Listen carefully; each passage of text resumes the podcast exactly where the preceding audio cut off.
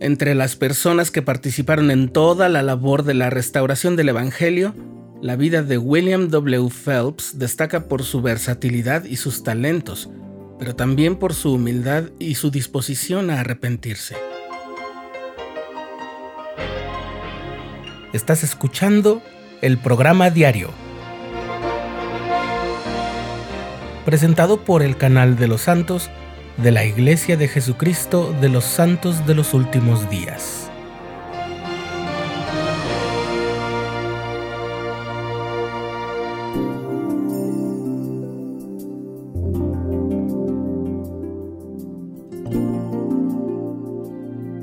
William Wines Phelps nació en 1792 en Dover, Nueva Jersey, primer hijo de Enon Phelps y Mehitable Goldsmith. Habiendo crecido en áreas rurales, adquirió amplios conocimientos sobre agrimensura, idiomas, historia, geografía, topografía, meteorología, climatología, retórica y teología. Esa formación autodidacta era lo más natural que podía pasarle a un aprendiz de impresor como lo fue él, porque estaba en contacto directo con los textos de los libros que se producían en la imprenta donde trabajaba y con muchos otros libros ya publicados desde antes. En 1815 comenzó su carrera como impresor y periodista en el condado de Cortland y en 1820 llegó a ser el editor de varios periódicos en el estado de Nueva York, por lo que se ganó un buen renombre entre los círculos políticos y periodísticos de la región. Estudioso de la Biblia, no se había unido a ninguna denominación religiosa, en abril de 1830 compró varios ejemplares del libro de Mormón para venderlos en su propia imprenta. Así fue como él y su esposa leyeron el libro de principio a fin en poco tiempo y cuando terminó exclamó, Voy a unirme a esa iglesia, estoy convencido de que es verdadera. Sus colegas editores se burlaron de él y armaron un complot que lo acusaba de no pagar a los colaboradores del Phoenix, que era el periódico que dirigía, de modo que pasó unos días en prisión. Cuando salió libre en junio de 1831, William renunció al periódico y se fue con su familia a Kirtland, Ohio.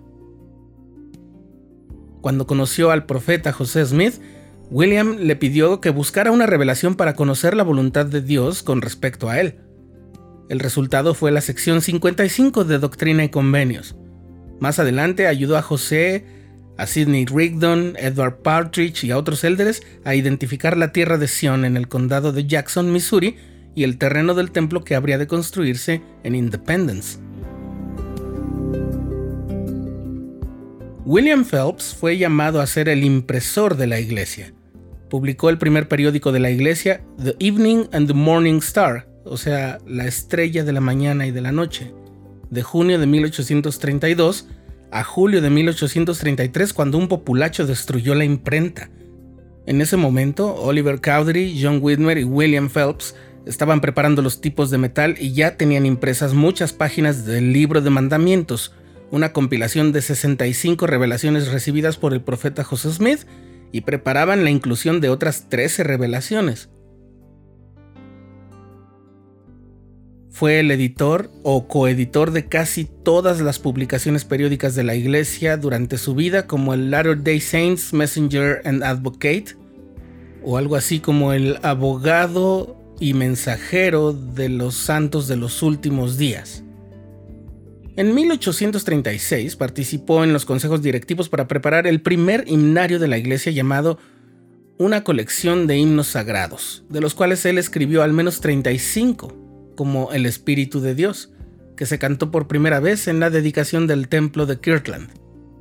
En 1838, William Phelps y muchos de los líderes originales de la iglesia en Missouri se enemistaron con José Smith y abandonaron la iglesia.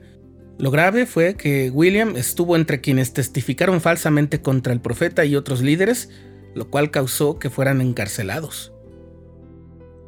En junio de 1840, William Phelps, que había sido excomulgado por su mal proceder, escribió arrepentido a José Smith suplicándole que lo perdonara.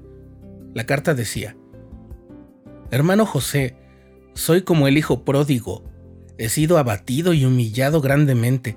Conozco mi situación, usted la conoce y Dios la conoce y quiero ser salvo, si mis amigos me ayudan. He actuado mal y lo siento. La viga está en mi propio ojo. Pido perdón a todos los santos en el nombre de Jesucristo, pues deseo su hermandad. El profeta respondió así, Hemos sufrido mucho por motivo de su conducta.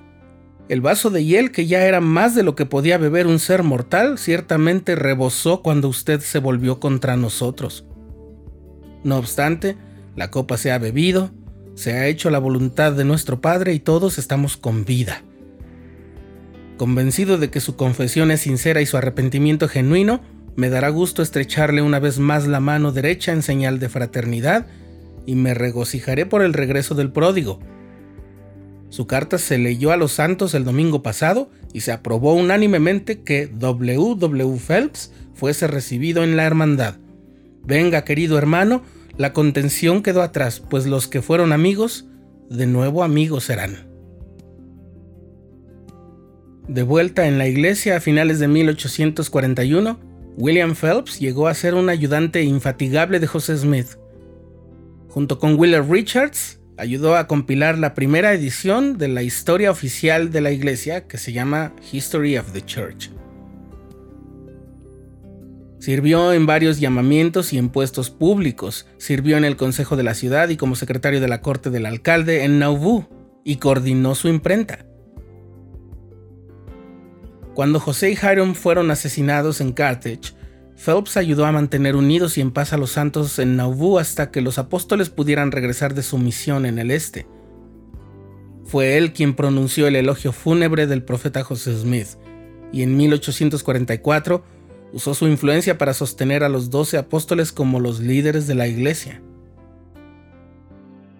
Habiendo recibido la investidura del templo en Kirtland, Phelps ayudó a Brigham Young y a los doce para que más de 5.000 santos recibieran sus investiduras en el templo de Nauvoo, y se quedó en la ciudad arreglando asuntos después de que el cuerpo principal de los santos empezó su viaje hacia el oeste. Falleció en 1872 en Utah a los 80 años de edad. Las palabras del Señor en la sección 55 de Doctrina y Convenios contenían una gran promesa para William W. Phelps, que él se esforzó por alcanzar, aun cuando en una ocasión perdió el rumbo. He aquí, así te dice el Señor, sí, el Señor de toda la tierra, a ti mi siervo William, eres llamado y escogido. Y después de bautizarte en el agua, si lo haces con la mira puesta únicamente en mi gloria, obtendrás la remisión de tus pecados.